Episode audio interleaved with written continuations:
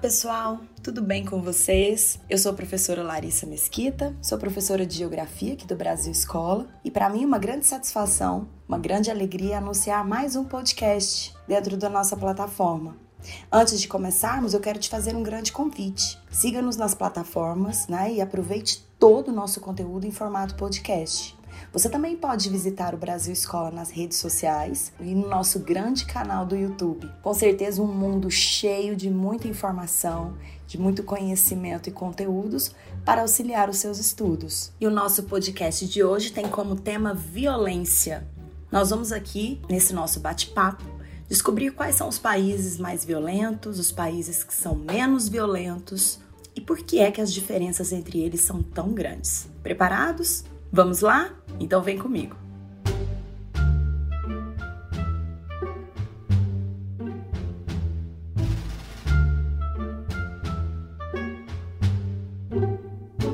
Bom, meus queridos, vamos começar pensando aqui no que é violência.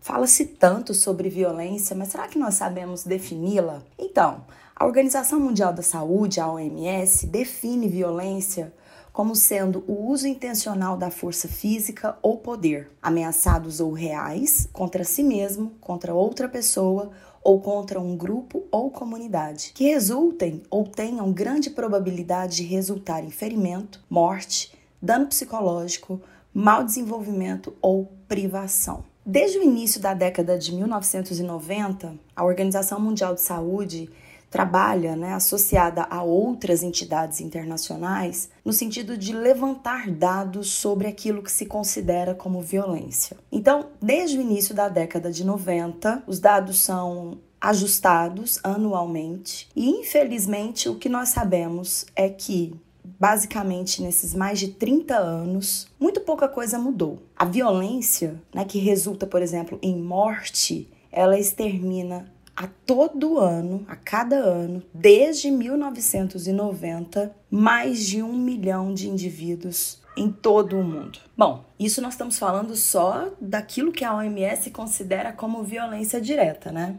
Nesse caso, nós temos vários grupos, são diferentes tipos de violência. Olha só, nós temos a chamada violência autodirigida, né, que é a, a violência atribuída ao próprio indivíduo. Eu poderia citar aqui os casos de suicídio, por exemplo, que representam um grande número no número de mortes por violência a cada ano. A chamada violência interpessoal, né, que é aquela violência feita para em relação a outra pessoa. Aí nós vamos ter a violência familiar, violência conjugal, violência contra crianças, violência contra idosos quando acontecem dentro da família, né? A chamada violência doméstica e a chamada violência coletiva, né? A violência coletiva, então, é uma violência cometida por grupos maiores, né, de indivíduos ou até mesmo por estados. Por exemplo, uma guerra, né? Por exemplo, um ato terrorista, por exemplo, uh, uma,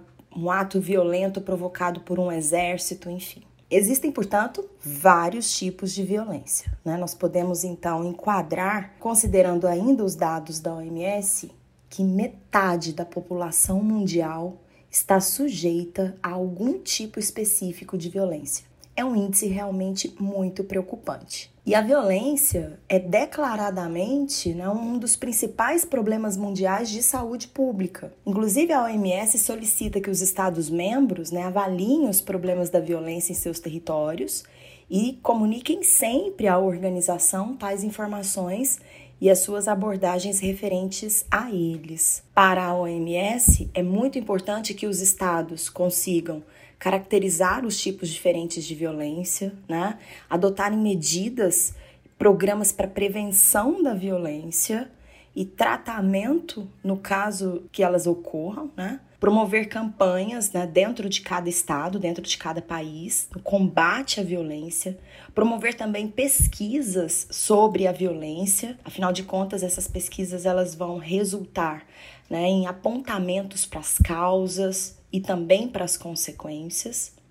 A OMC entende que todos os tipos de violência podem e devem ser combatidos. Isso em todo o mundo. Agora veja bem, meus queridos, eu preciso pontuar aqui com vocês que é possível né, analisar a questão da violência, considerando então todos os fatores é, que podem gerá-la, não só o fator morte, e também é possível considerar a violência através especificamente do fator morte. Para muitos indivíduos ou para alguns ramos dos estudos, um país violento, por exemplo, é aquele que apresenta um grande número de homicídios. Para a Organização Mundial da Saúde, não é só o número de homicídios que vai determinar o índice de violência de um país. Outros fatores também são considerados. É, isso porque não é só a violência que resulta em morte que será considerada pela OMS. É realmente um espectro muito amplo.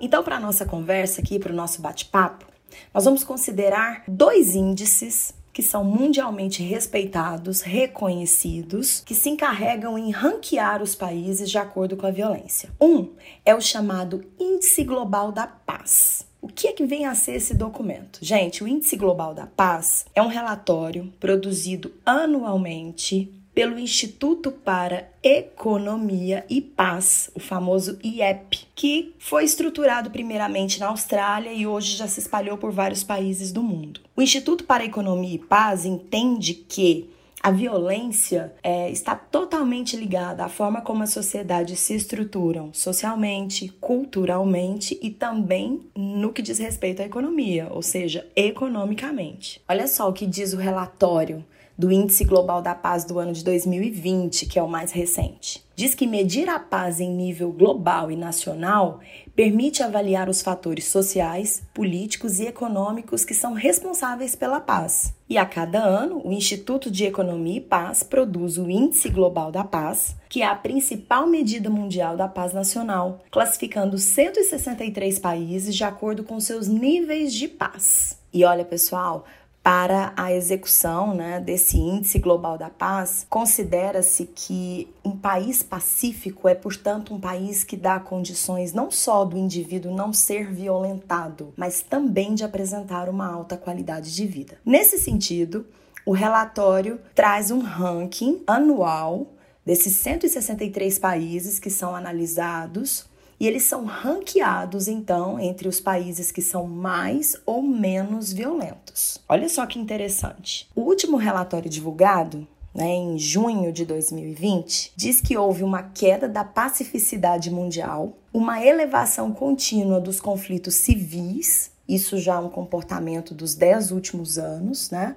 E que tudo pode ser piorado em função dos impactos econômicos da Covid-19. Um cenário nada positivo. Então, em 2020, esse Índice Global da Paz ele divulgou os seguintes resultados: os conflitos civis dobraram desde 2011 no mundo, que também, de um modo geral, sem países reduziram as suas despesas militares, porém, isso não significa que os países estejam ficando mais pacíficos. Também é, registrou, né, esse relatório trouxe como resultado, como novidade, que o terrorismo mundial provocou menos mortos, isso no ano de 2019, né, para esse resultado de, de 2020, porém, como eu disse, né, esse relatório traz a questão da Covid-19 já como algo negativo para a estabilidade política, para as relações internacionais, né, como geradora de grandes problemas econômicos e então pode ser uma porta aberta para um aumento da violência no mundo todo. Essa recessão econômica provavelmente vai levar à redução do suporte né, para as operações de manutenção da paz que são desenvolvidas pela ONU. Então, pode tornar o desenvolvimento da paz ainda mais difícil.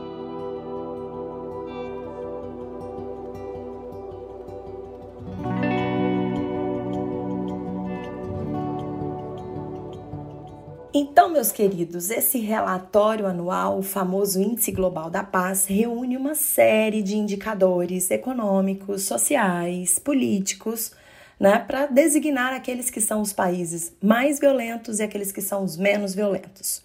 Bom, você deve estar curioso aí. Sabe qual é o país menos violento do mundo? Aquele que está em primeiro lugar no ranking da paz, o país mais pacífico do planeta. Tchan, tchan, tchan, tchan. Islândia. A Islândia é o país número um do mundo no ranking da paz. É, portanto, o país menos violento. Em seguida, nós temos a Nova Zelândia. Em terceiro lugar, Portugal. Em quarto lugar, Áustria. Em quinto lugar, a Dinamarca. Em sexto lugar, o Canadá.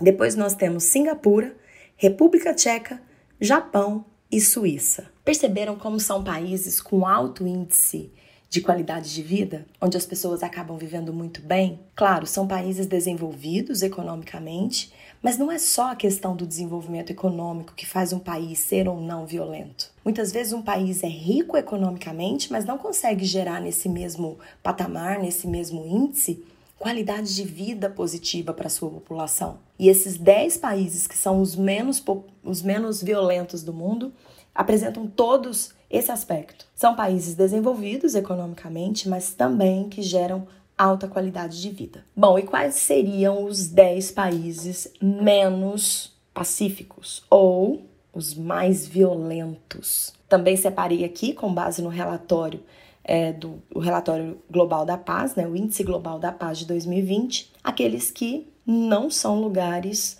bacanas para se viver. Em décimo lugar, nós temos a Rússia. Em nono lugar, a República Centro-Africana. Em oitavo lugar, a República Democrática do Congo, Líbia, Somália, Iêmen, o Sudão do Sul, o Iraque, a Síria e adivinhem, o país mais violento do mundo, o Afeganistão. Muito bem. É possível perceber aqui um predomínio de nações muitas vezes envolvidas em conflitos de ordem civil. Nós temos a Síria, que é um exemplo de país em guerra, o Afeganistão, o Iraque, o Sudão do Sul, que são exemplos de países que há muito tempo, há várias décadas, encontram-se em situação de conflito constante. E tudo isso é, é levado em conta, né, para esse ranking da paz. Agora, como eu disse anteriormente, existe uma outra forma de se medir a violência né, em um país. Nesse caso, mais simples, apenas um elemento é considerado: o elemento homicídio. Quer dizer, homicídios causados com intenção, ou seja, os, os chamados homicídios dolosos. Nesse caso, quem faz a análise dos dados, quem faz a divulgação dos dados é a própria ONU, através de sua agência especializada, chamada né, de Escritório das Nações Unidas sobre Drogas e Crime. Nesse caso, considera-se apenas o número de homicídios. Não se considera, neste caso, a violência psicológica, a violência que gera apenas ferimentos, a violência de abuso. Não, aqui são mortes. Aí, meus queridos, a situação é um tanto diferente. Em primeiríssimo lugar, nós vamos ter aqui um país da América Central, que é Honduras. Honduras tem 55,5 mortes por 100 mil habitantes. Depois a Venezuela, 49,2 mortes por 100 mil habitantes. Em terceiro lugar, El Salvador, 42 mortes para cada grupo de 100 mil pessoas. A Colômbia, 42 mortes por 100 mil. Trinidad e Tobago, 41 mortes por 100 mil a Jamaica, 39 mortes por 100 mil, Lesoto, 35 mortes por 100 mil e África do Sul, 33 mortes por 100 mil habitantes. Aqui nós vamos ver um predomínio de países latino-americanos. Isso porque, segundo a própria ONU, a América Latina é campeã, é, juntamente com a África subsaariana, em homicídios por cada grupo de 100 mil, por questões simples. Segundo a ONU, as causas para a violência nessas duas áreas do mundo